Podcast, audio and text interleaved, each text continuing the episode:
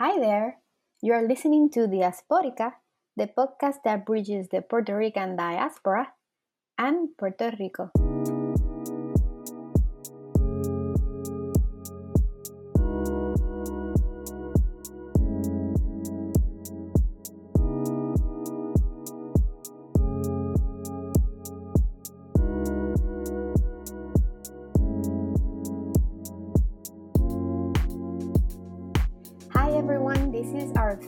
Episode of Diasporica podcast.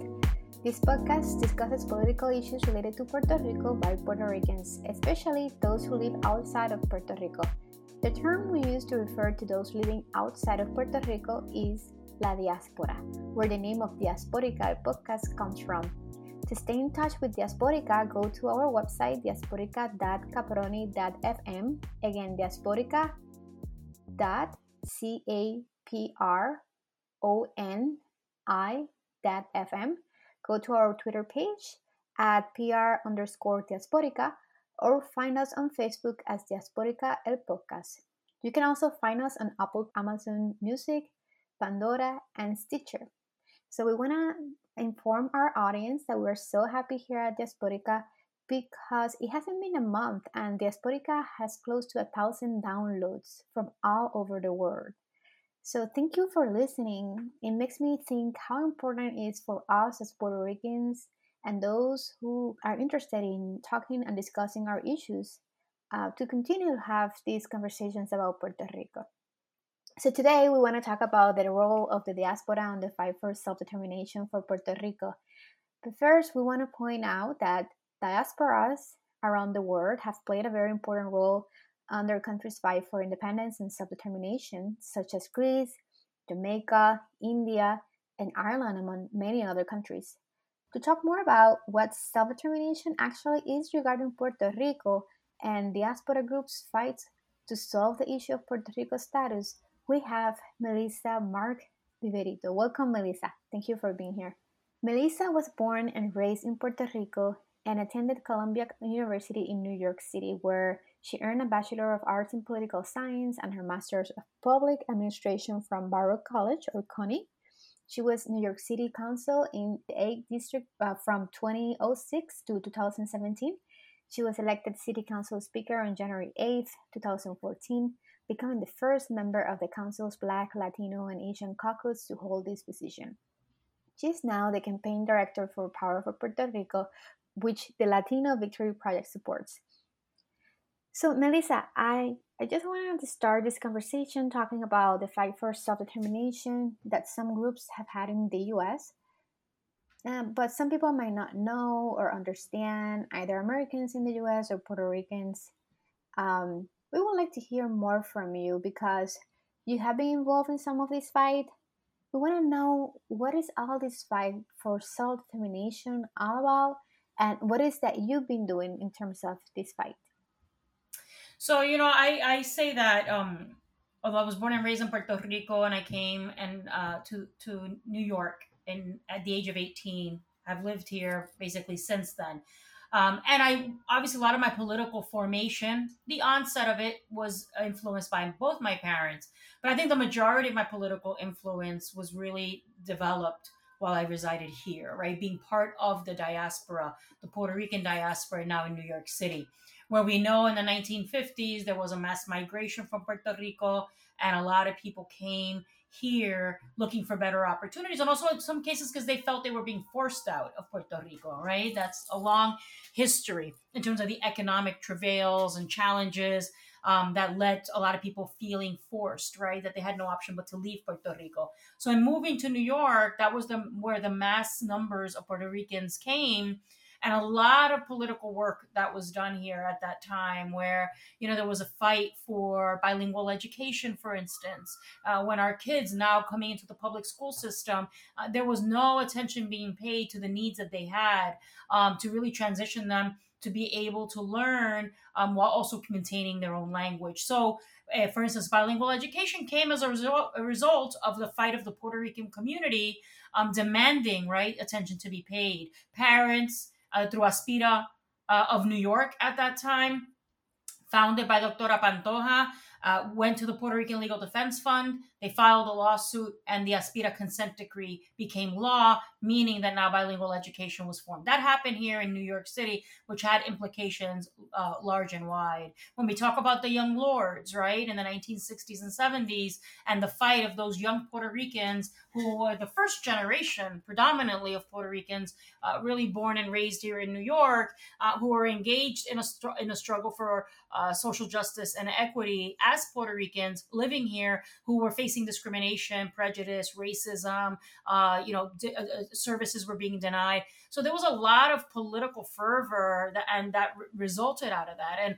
I feel that I came to New York and was uh, in some ways shaped by those struggles and by leaders that I got to meet that were part of those originating struggles, right? So as I come to New York, I was like, well, I am now formally a part of the diaspora and became very involved in organizing in the Puerto Rican community and became involved in the struggle for getting the Navy out of Vieques, Puerto Rico, for instance, right? The diaspora's help and the coalitions that we built beyond the Puerto Rican community were instrumental in amplifying the voices of Puerto Ricanos that were demanding that the U.S. Navy leave uh, Puerto Rico, Vieques in particular, which is where they had a training um, facility uh, that were life practices and ammunition was made. So, so I'm just saying all of that to capture some of that context and history of the struggles of the Puerto Rican community in a very, very, very small window that I have to explain it. Um, how instrumental it was to then um, get the diaspora to amplify the voices of Puerto Rico on issues that impacted the island. So the issue of Vieques was one. Uh, the issue of our political prisoners who were imprisoned here in U.S. jails uh, and U.S. prisons for decades, right? Uh, the diaspora was really instrumental in amplifying again the voices for justice from the island uh, to get our Puerto Rican prisoners released. So now here we are, you know, within all of that, the issue of Puerto Rico's uh, status has always been part of the conversation. That we needed to use our voices to educate others outside of our community and even within our community that Puerto Rico is a US colony, right? Since 1898 mm-hmm. and was a colony before that of Spain, right? Living 500 years plus of colonization. That the implications of that, right? That we need to decolonize Puerto Rico because the current status, which is called, and I put in quotes, Commonwealth, was supposed to give people this impression, right, that Puerto Rico was not a colony um, and was able to successfully get Puerto Rico out of the United Nations, right, list of colonies, that status that was established in 1952. You know, but the struggle for Puerto Rico's decolonization continues and has continued throughout all that time. There are still people to this day that go before the United Nations every year demanding uh, that Puerto Rico be decolonized, demanding independence for Puerto Rico, right? That has happened. There are those that approach Congress and say, Congress, you know, we demand, right, that we engage in a process of decolonizing Puerto Rico, which is where the conversation of self determination comes in, right? But in this past two years, in this congressional session that we're having right now, um, there has been a very, very strong conversation that I and others have engaged in, right? Advocacy that we've engaged in with congressional members to say that we are not asking Congress to impose an option for Puerto Rico, right? We are saying that you give us the opportunity to define what our decolonization process is going to look like. So there were two bills before Congress. One was the what we call the imposition bill, which was one that the uh, eh, PNP, which is the uh, party in Puerto Rico that supports statehood, was advocating for, which was a statehood only, right? The imposition of statehood on Puerto Rico. And then there was the bill that we were advocating for, which was HR 2070, which was the Puerto Rico Self Determination Act of 2021, which was co sponsored by Nydia Velázquez and Alexandria Ocasio Cortez, which defined a process that would be led by the Puerto Rican people, defined by the Puerto Rican people, and that Congress basically, you know, would just kind of say, "Yep, we're giving you the, the opportunity. You guys go and consult and define it, and then come back to us when you have arrived at your outcome." So um, I know I've said a lot, and and I wanted you an opportunity to obviously ask your questions, but I was trying to kind of you know frame a, a little bit of context of the importance of the diaspora historically in any struggle that has to do uh, trying to advance and amplify the voices of Puerto Ricans on the island.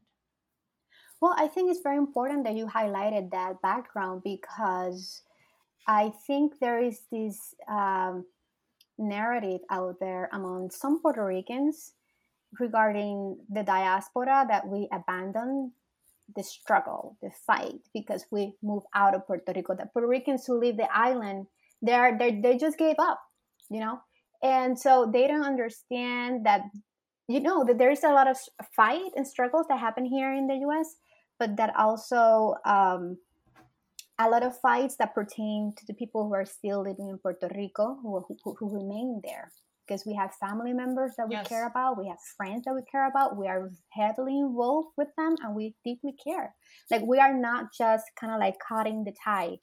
We, we are not doing that. So I think that's the context that I think the the context that you spoke about relates to how strongly we are attached to the people of Puerto Rico and Puerto Rico, and and that some of us see Puerto Rico as you know a space that's different a nation that's unique and different from from the United States. And so and, and so and we experience that once we come here because as you were talking about you were you had to fight for bilingual education we were different we have unique needs uh, and those fights sometimes at least in my case makes me feel that oh i don't belong here mm-hmm. you know mm-hmm. this is this, this is not my place and so so in, in that conversation about giving that context and talking about the fight for the status of puerto rico i just wanted to ask you you know because you talk about the term self-determination kind of defined it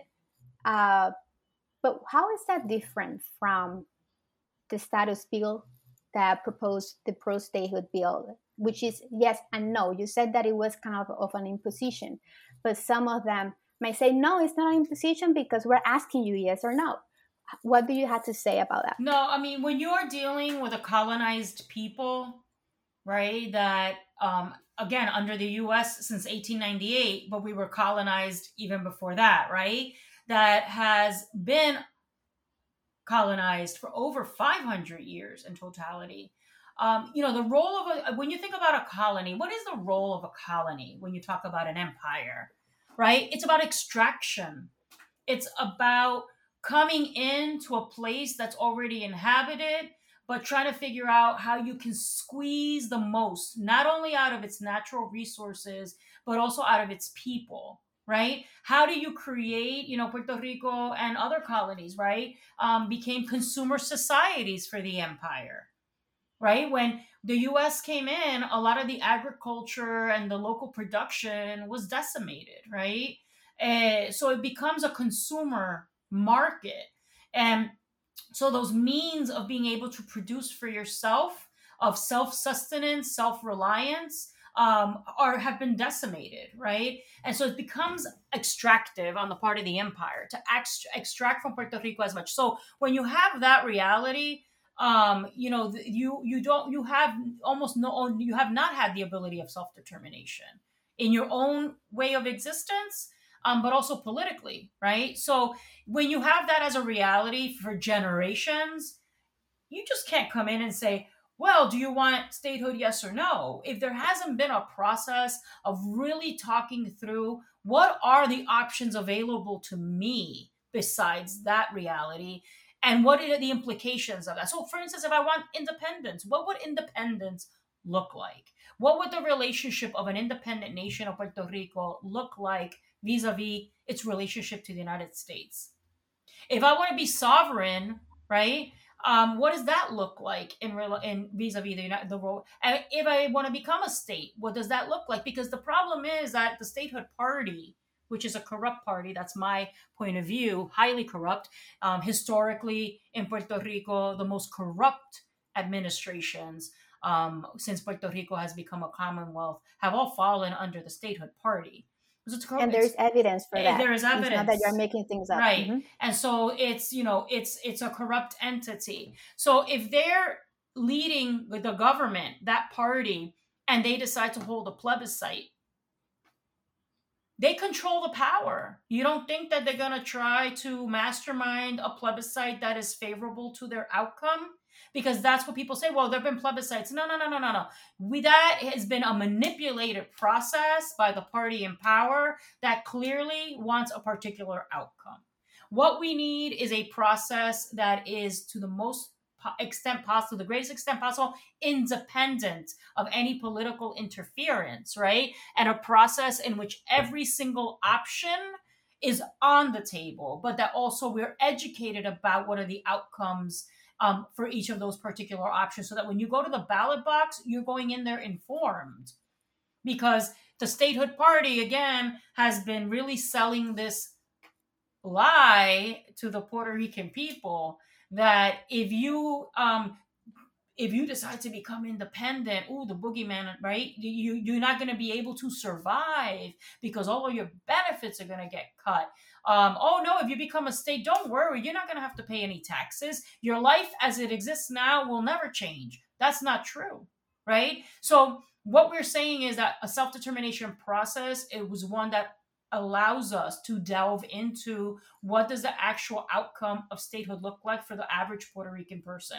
What is the outcome of uh, of independence look like for the for the the you know for the average Puerto Rican person? What does being a sovereign nation look like? Right. So, and then educating people so that they go into the ballot box informed. That's to me true self determination is about getting the information and being able to learn for yourself, right? And not be manipulated and be part of a process that has been manipulated for one particular outcome. So, you know, the the last thing I'll say, and I'll jump back to you, is that this has been very difficult conversation because the reality is that the way we talk about dark money, right? We hear about the Koch brothers and dark money and all that stuff here. We have our own dark money in Puerto Rico. We have our own Koch brothers of the Caribbean and the Fonalledas. There are people that are very moneyed, moneyed elite interests in Puerto Rico that support statehood and that fund the lobbyists and provide money into the pockets of congressional representatives and senators,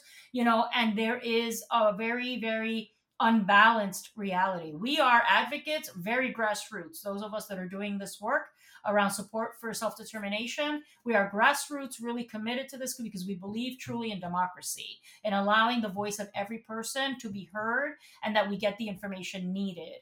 That's what we've been, that's the work we've been building, and that's the work we've been engaged in for the past couple of years. Well, in terms of a self-determination process, there are some criticisms that have been made to the pro statehood bill, or, or they, um, let me backtrack. Um, there was a self determination bill, and then there was another pro statehood yes. bill. There were fights, and then Leader Hoyer like came up with this bill, right? Like supposedly like brought together. It's a conciliatory bill that brought together all parts of the equation. You know, like the pro statehood and the self determination people. And some of the criticisms that have been made to that new bill is that there was no real participation of the people, which is this self-determination process that you're talking about. That the people really didn't participate. That there haven't been really like open, like like an audience in which people can go, public audiences where people can go and talk about their opinions of it. They went to Puerto Rico. Most pro statehood people were the ones who were given the space to talk about this. I'm giving this background to just ask a question about the bill. Like one of the criticisms of the bill is that it doesn't clearly state the implications of each of the status options. For example, right. right. statehood for Puerto Rico. Like, how important is that? You were talking about it a little bit initially, but how important that yeah. is. So I know that I there was a part of your question, the last question that, that I didn't answer. So the, the statehood bill is a statehood only bill right? And it's forcing and saying Puerto Rico is gonna, you know, we're gonna transition to statehood within a year. I think the bill originally said, which was we all know that that's a, that's a fallacy. Um, that's not gonna happen. But uh, that was the statehood only bill.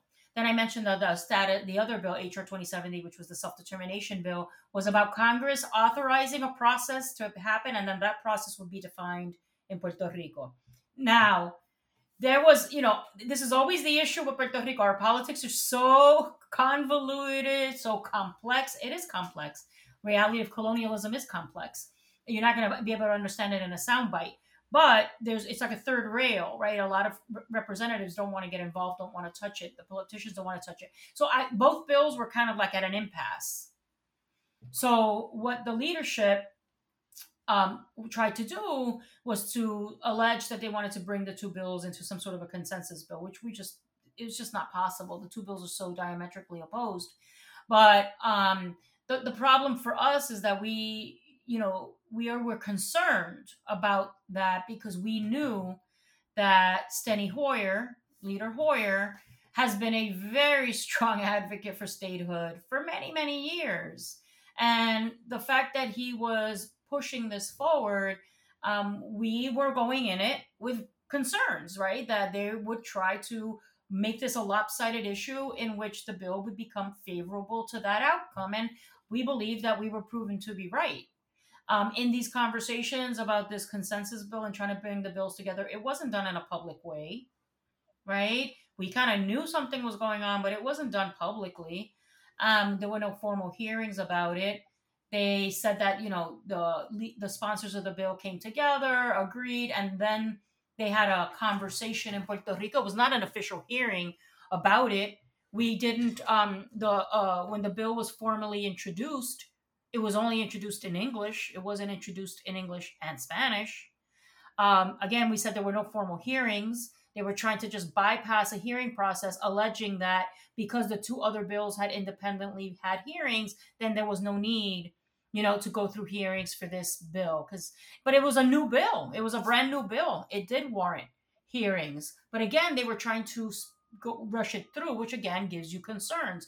If there is a an you know an interest in rushing something through with very limited transparency, you have to wonder why, right? Then we kept going into the into the weeds of the bill.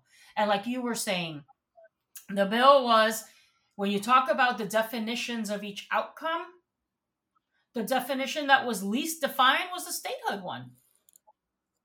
Right? We kept saying, what's going to be the operating language in Puerto Rico if you become a state? Because right now, everything in Puerto Rico, the different agencies, the judicial process, everything is in Spanish. The educational system is in Spanish. What's going to be the operating language if you become a state? They would refuse to clarify that in the bill. We got pushback. They were not going to put that in the bill. You know, um, there were other things about taxes. Okay, what's the taxing system going to look like, right? Because I think a lot of people that support statehood in Puerto Rico do not realize that they're going to have to pay additional taxes because right now we don't pay federal taxes. We pay federal payroll taxes on the payrolls, but we don't pay other federal taxes. So, okay, now we're going to have to pay federal taxes. So, when does that kick in, right? No clarity on that. There was you know the issue of citizenship under independence you know transitioning and like you know citizenship uh, under sovereign you know uh, uh, uh sovereignty. Um i'm sorry free association uh free association. Eh, i'm thinking of soberanía in spanish. Eh, free association right? The so there was more clarity on those issues but there was still some outside then there was. So we kept kind of asking and we asked for the hearings um, and then when we heard that there were going to be no amendments, were going to be accepted, uh, you know, there was just a lot of stuff that was just giving us a lot of. So we, as an advocate advocacy group, couldn't support, you know, the, the state of that bill because of all the lack of transparency, lack of clarification in the definitions, uh, and also that it was an imposition bill at the end of the day, because this was now Congress de- providing the definitions deciding on the definitions. Um, and it was an imposition bill as opposed to, again, the people in Puerto Rico being able to go through that process of providing a definition for each option um, and going through an educational process. So there were many, many concerns about the bill. So it does not look, right, fingers crossed, that the bill will pass in this session. So that just means we're going to have to start the process again in terms of conversations about the bills and and continue to build on this coalition that we've built right? And part of it is continuing to re- develop relationships with senators and Congress members, continue to educate them on these issues. But again, the problem becomes the pervasive problem here is money, right? That there's a lot of corruption and there's a lot of money that is being thrown around by the statehooders. But I find it really interesting to note that despite those millions and millions and millions of dollars, and there's been studies done over time of how much money um, the statehood lobby has has got has received um, in in Washington, which is above 10 million at this point and, and we're dealing with very very small amounts of money in the work that we're doing that they still have not been able to be successful you know mm-hmm. um, which i think is shows the the power and the resiliency of our movement um, which is grassroots again mm-hmm. Uh, but they have not been able to make inroads on this on this conversation. So we're going to just have to restart the conversation in the next session. And actually, I think the process that you described is the opposite of what self determination is or is supposed to be. Like having conversations behind doors. The community is telling you what they want, and you refuse to, to listen to the community. And I actually had to say, I was listening to a podcast to a very well known uh, podcast person uh, in Puerto Rico who was criticizing the diaspora for being too picky, like not accepting this bill that has everything that you should want. And mm-hmm. um, I, I think that the problem there's a problem here, which is that uh, there are a lot of things happening here in the U.S. in terms of the status of Puerto Rico. There are a lot of people in Puerto Rico don't know and don't understand and are not involved in um, sometimes I talk to people like lay people in Puerto Rico and they don't know anything. None of the things that you just described, they know. Um, and I think part of the podcast is for some people who listen to the podcast who educate themselves and to understand before they make these yes. public statements on a podcast. Yeah, and also and also that you know because obviously look anybody listening you know we know that our our reality is a complex one and sometimes we live in a world of especially as technology progresses and as more reliant we become on technology. I think our attention spans are much shorter, obviously. And we live in a world of like instant gratification, right? People just want the things at the moment and people don't have like impatience right to really sit through and learn and unfortunately you know i feel sometimes people are too easily persuaded by by some fleeting thing that they see right or hear about instead of like really doing the research. And on Puerto Rico, I really, really ask people to do the research, particularly progressives who I consider myself an ultra progressive, um, but but progressives who seem to think that the way to bring equality and justice to Puerto Rico is to support statehood. And that's not that's not at all what being progressive is about because you are being, you know, you're acting like the colonizers that we are trying to kind of you know, trying to break ourselves from that colonial mindset, right? It's not for you to determine what's in our best interest. It's about allowing us the opportunity and the space and supporting us having the opportunity and the space to engage in those conversations for ourselves and come to an understanding for ourselves you know of what we want for our um, for for our future. So we need you to be allies to us and uh, and supporting that pro- a process that allows for that to happen not a process that is just imposing further colonization right? Um uh so and is another manifestation of colonization right which is imposition so so and this is not the same conversation that we have about you know puerto rico's uh, fight for for um self determination uh, is not like when you talk about statehood, statehood for Puerto Rico is not equitable to when you talk about statehood for Washington, D.C. Right. So that's the other thing that people try to do. So it's like, oh, well, we support statehood for D.C. and we support, no, no, it's not the same conversation. And actually, um, Crooked Media reached out to me and they wanted to do kind of like a little YouTube video about that particular dynamic. So we, you know, we worked with them on a script. They did some great graphics. If you go on YouTube and look for Crooked Media, you know, statehood for DC, statehood for Puerto Rico is not the same kind of, you know, that that's already out there. So that could be a resource, you know, that you maybe if you have a resource list that you attach to the podcast, Merari, you know, those are resources that people can really, you know, sit for 10 minutes and like learn a little bit more about it because it provides mm-hmm. a lot of the history of Puerto Rico, some of the context, and why those two issues are not the same. and um and th- th- this other idea that people have that somehow statehood is like la varita mágica, right? That you become a state and The all your ills will go away. Well, why don't you, right? Why don't you ask uh, the people in New Orleans after Katrina, right? About their state, right? Louisiana is a state, New Orleans, right? Like, think Hawaii. about that Yeah. right Mhm. hawaii right Think- think about so it's not this panacea right um so that's why we have to delve and take the time to analyze and study these things and to allow the true voices of impacted people um to shape you know your uh you know the, the way you think about these things and that, that's my personal appeal to to people that are learning about Well, maybe we can talk a little bit about what a self determination process is not based on the last referendum, if we can call it that, in Puerto Rico, in which the statehood, the pro statehood uh, government and party says said that they won. Statehood for Puerto Rico won by two or three percent, and therefore the people of Puerto Rico wants statehood for Puerto Rico. Um, could you tell us about that process? You know, how how did that come to be, and then how it come came to be a narrative that now a lot of Americans right use to talk in favor of statehood for Puerto Rico.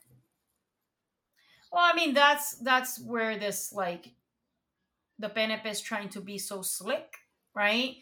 Um, especially if you talk about, you know, you're wanting to annex yourself to the United States, right? What what is what is it that the United States talks about that is the most important um characteristic of the democracy here, right? Is the vote. Ah, people get to vote. Then that can't be questioned, right? So they go through these sham plebiscites. Again, as I was explaining earlier, Puerto Rico conversation is not, you, that's the other thing people have to get out of their mindset. When you think about Puerto Rico, you cannot look at Puerto Rico through the prism of Democratic versus Republican. That is not the operating political scheme on the island. The operating political parties on the island follow predominantly, historically, a status option. So you have a statehood party, you have a Commonwealth Party, you have an Independence Party, and now you have these these um uh, other parties that are being formed um, that are trying to break out of that uh, you know that that structure that has existed for so long. So if that's the mindset, if you have a government led by a governor who is of the statehood party, and they are organizing a, a plebiscite to take a vote you know that they're going to rig it in a way that is going to be favorable to themselves. So, for instance, I take my mother always as an example. My mother lives in Puerto Rico. She does not support statehood. She's been predominantly supportive of the status quo. We have our own differences within my family and conversations, right? But she's been historically supportive of the ELA, the uh, Estado Libre Asociado, the Commonwealth status. So she didn't participate in that sham plebiscite because she knew she was like, I'm not gonna. Why am I gonna participate in that plebiscite? And I, if we know it's rigged, right? So she didn't bother to vote in the plebiscite. And like her, there are many others that either belong to one party uh, or another that is not the statehood party, right? So of course, then who ends up winning? The statehood party ends up winning, obviously, that vote because, but you know, because people decided not to participate in the process that they knew was rigged. And in spite outcome, of that, right? it was very tight. It was by two or three percent that they won. Right. Mhm. So yeah, exactly. So then they they so then now when the PNP comes to DC, well, we look, we had two or three plebiscites and people resoundingly voted in favor. Well, every one of those plebiscites was facilitated by a party that that's the outcome that they wanted, right? So let's be clear. That's why we're saying that we have to kind of uh, have a process that is kind of removed from all of that local, you know, the local politics, and it is trying to be a little bit more, you know, independent process. Well, but one of the things that I learned is that there was money that the other, uh, you know, it was like a yes or no uh, vote, right? So yes to statehood or no. And so the people who advocated for no were was the opposition, and basically they had difficulty accessing the money that the government was supposed to provide to them to campaign for the no Mm-hmm. and they had to go to court Mhm. and it wasn't until like two weeks or so before the election that they finally had access to that money so I think there are a lot of things that happen behind doors that a lot of people don't know about. This uh, referendum or plebiscite was used also for political gain for the for the exactly. for party because every time they campaign to yes. you know to become the governor or whatever every four years they preach and proclaim that they will bring statehood for Puerto Rico on those for four years. So what are they gonna do when they are voting for governor? They also will bring the plebiscite or the referendum. Right, and but also you're right, like you're saying for political gain locally, but also for political gain mm-hmm. abroad because they were like, oh look, you know, because they have their talking points tight. So when you talk to some of these Congress members, they say, well, but you've had three plebiscites, and all the plebiscites have been, you know, favorable to statehood. And it's like, oh my mm. god you know like then you have to like take the time to kind of like walk them through because they don't understand and they don't know about the local dynamics and then like when you start and then you say the department of justice did not sign off on exactly. these plebiscites either because they excluded the other outcomes right so when they're like oh wait we did not know that it's like yes the department of justice weighed in both under uh, um, biden and uh, not biden obama i believe and trump right? In different, because there were diff- different plebiscites at different times. Uh, the Department of Justice under two different administrations, right? That was saying, uh, oh no, no, no, you know this this is this is not going to work, and we don't sign off on this because they exclude um, other options, right? So th- there's there's a lot of it's, it's, it's you know very nuanced, very complex. At the end of the day, I, I think it's hard.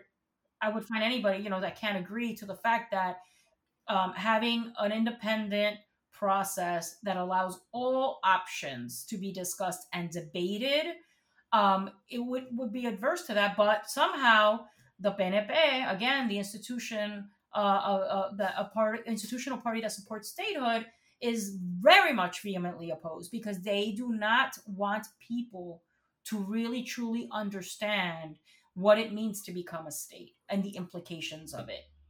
That's what we see on the bill that they propose. Right. Right. So now, right now, when you go to courts, right, and and again, if you really go anywhere in the island, you know, the dominant language is Spanish, and that's what people are comfortable in, and that's what the school system is structured, and that's the, when you go to court, you're going to court, right, and and and uh, and doing it in Spanish. So all these operating mech unless you go to federal court which is different but all these operating mechanisms right so you're basically talking about people's lives being mm-hmm. altered and the, the, the line that's been thrown at them is that your life will not be altered. Your life is going to be exactly the same. It's just that now we're going to have statehood and we're going to have all these wonderful benefits, um, which is also another reason that I say that the statehood party, when it is in power, will never, never, never, never, this is me, this is my position, and I believe it very strongly, will never support efforts that demonstrate Puerto Rico's ability to be self reliant because if you do like so, so you talk about a casa pueblo that is a prime example of, of an of an effort at a local level in adjuntas puerto rico of going solar of becoming an independent of the grid independent from the grid. Like they're a model of what we have to replicate across the island.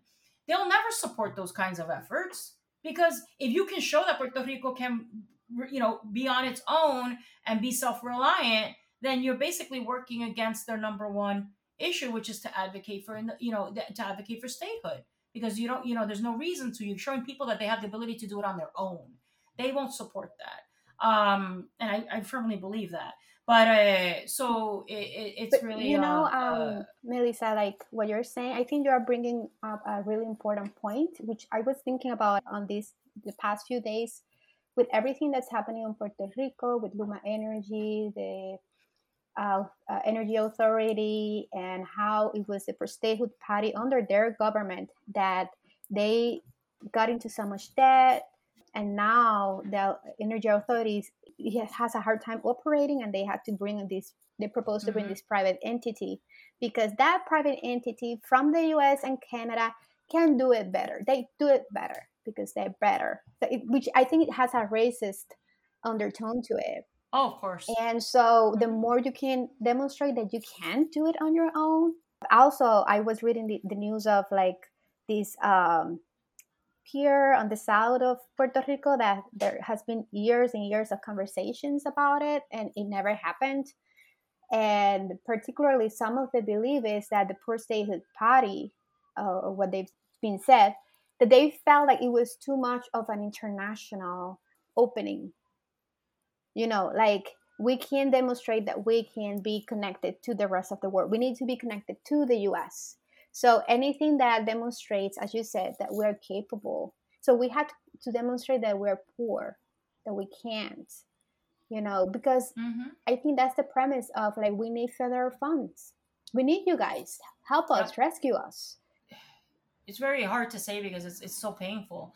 But to me, the, the public policies that are promoted, and again, right, we only have as eh, for, for the last what three or four administrations, it's all been under statehood party, right? So we have to we have that as an operating reference right now. But the mindset that they bring to the table, like you're saying, is that we don't have the capacity and the and the knowledge and the experience. There's almost a sense of self-loathing, right? That that comes across in these public policies that they promote this privatization, you know, that out, like you're saying, the outside can do it better, right? And that the local talent is is shit.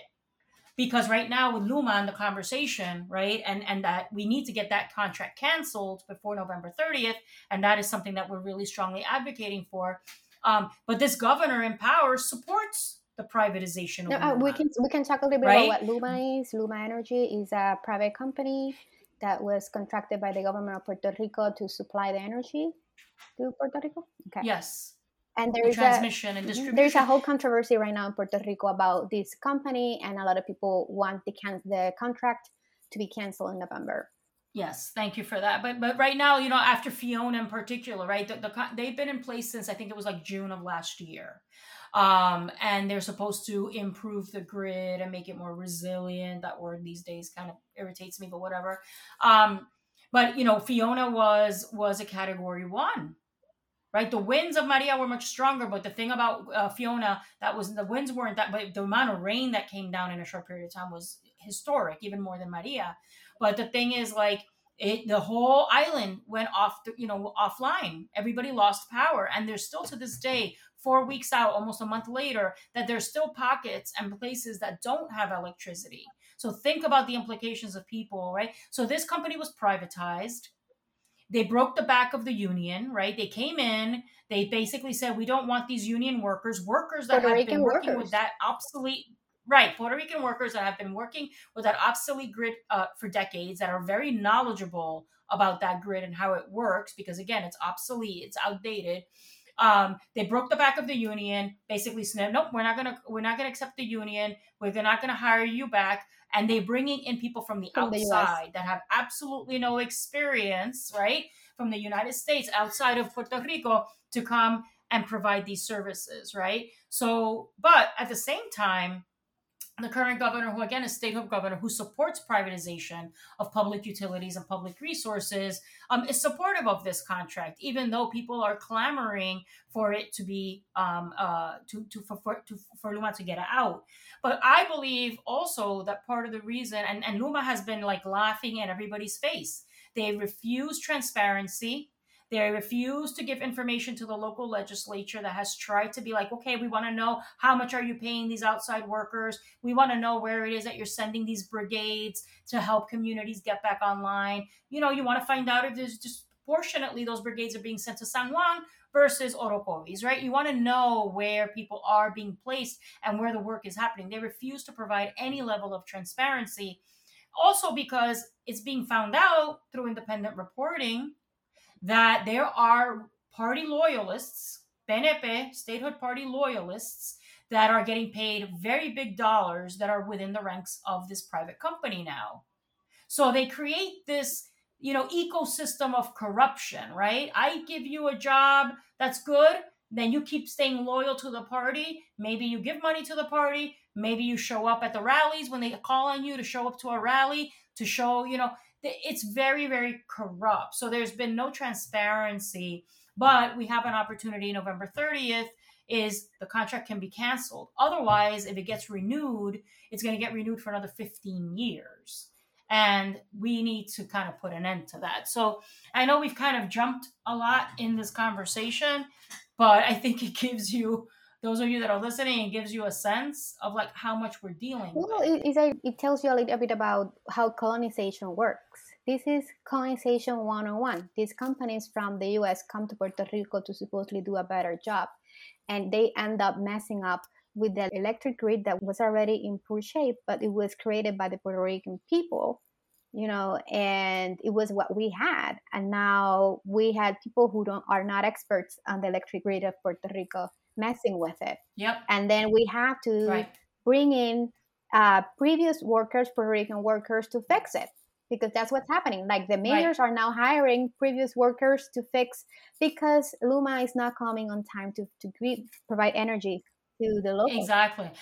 And because the mayors are doing what they are supposed to be doing, which is basically, I got to get my people back online. My hospital needs to be online. My firehouse needs to be online. The people that are on life support or breathing, you know, or dialysis needs to, you know, they're hiring these brigades of, like you're saying, retired workers or forcibly retired workers.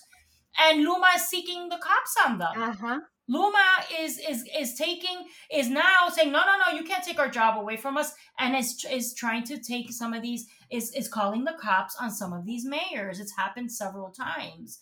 Um, it's just really absurd. But as as we said at the beginning, right, that colonization is about extraction, privatization is about extraction, right? So the issue of like having this private company come in with no expertise because their interest is not to provide good service.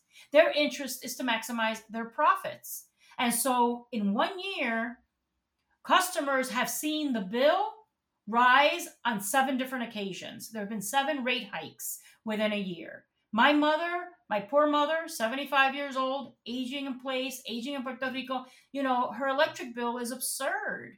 And she's on a fixed income, you know?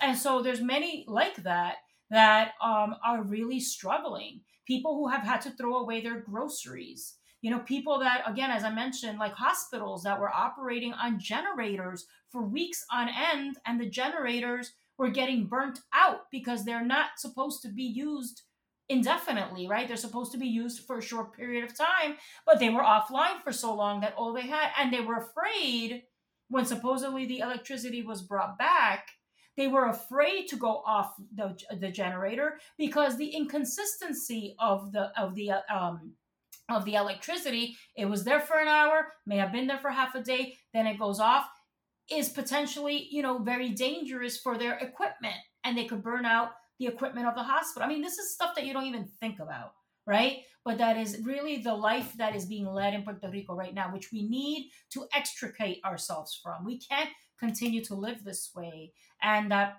Puerto Rico is continuing to be seen and the Puerto Ricans as just extracting as much as we can from them. We'll be here for a little bit of time, we'll make our profit, we'll walk away, and we're left to pick up the pieces, right? No, I think people are saying enough already. We have the cap- capacity and capability to do this. Um, give us the money, we have the tools, right? That's that's what it is. The tools of our mind, the tools of our visions, the you know the, the, the plans that we've laid out. We have all that capacity we need to be um, given the opportunity to fulfill it. So that's kind of where we are. I, I think a lot about a lot of things that you talk. Uh, one of them is look how passionate you are about Puerto Rico. You are part of the diaspora. And so that shows that how much we care and how connected we are to our people. Um, and also how connected the issue, the issue of Luma Energy is to the issue of status. Like we can talk about yes. that and how, you know, it just makes life impossible to live in Puerto Rico. And then a lot of us have to leave. A lot of people right now are thinking about leaving Puerto Rico. And we can't continue, you know, we can't continue being displaced in this way. And so I, I also, you know, wanted to ask you like a final question. Um, and it's about like what people can say, you know, well, you got these plebiscites because per statehood, the per statehood uh, party was in power, but that's what people voted for. So then, how did we get the two main parties alternate power? I know it's a very complex yeah. question. Well, there's this movement now, like if you hear in Puerto Rico locally, right? people are talking about hay que romper con el bipartidismo, right? We've got to break with the bipartisanship because the bipartisan, although there is an independence party, but the two groups that have dominated since the Commonwealth was established is the Commonwealth Party and the Statehood Party. Those are the only two parties that have held office. So, why do you think that has been the case? Oh, there's, I mean, that's hopefully you're going to get into another podcast about the history of the independence movement and the repression, uh-huh. right, of that movement mm-hmm. over time. But um, you know, so so that will explain a lot of it. And I think there's so much that people don't yeah. know about our history of how we've been used as guinea pigs, right? Um, we've been women have been sterilized, women have been experimented on with regards to the pill and contraception, and even um, opioids. Uh, the fact that we were a training facility for the U.S. Navy for decades, and we have the highest rate of cancer on the island comes from the Viequenses, the people that lived on the island while the bombings were you know there's so much history that we don't know we've served disproportionately in the armed forces we're us citizens but we don't get to vote for president right like there's so much stuff going on there people are giving their blood and there's a lot but but the history of oppression and repression of the independence movement in particular um, is definitely warrants its own mm-hmm. podcast but definitely has an impact right on on th- you know on on on that level of engagement and participation. And I think that that needs to be clear. There's been a lot of studies and, and books written about it. But um, but the issue of these two parties, like you know, alternating one or the other, and there's been corruption across the and the you know the illegal debt. So so people are talking about let's break with that, right? We need a new movement to break from the shackles that those two parties and and their governments and their administrations have imposed on us. So there is a real on the ground movement, grassroots movement. Look, we succeeded in removing uh, the former governor. Right, million people marched on the streets to say that we can't live it, it, what we're living right now. We want these people out. We need that kind of a movement again right now in light of what we're living. But um, you know, it's uh, there's a lot of of of of new movements being built in Puerto Rico, which gives me a lot of hope. Plus, all of this entrepreneurship and all of these great uh, mutual aid groups. We shouldn't have to be living this reality, but we are. But it gives me hope because we know we have the ability, despite the fact being told by others that we don't right because you know our, these governments have worked against us um, and made us believe that we don't have the capacity but we're showing we have the capacity and so that at the end of the day, I believe is going to overcome. What you're saying is that it's been the case that for years we haven't believed that we have the capacity because that has been what's been preached to us from governor officials. Yes.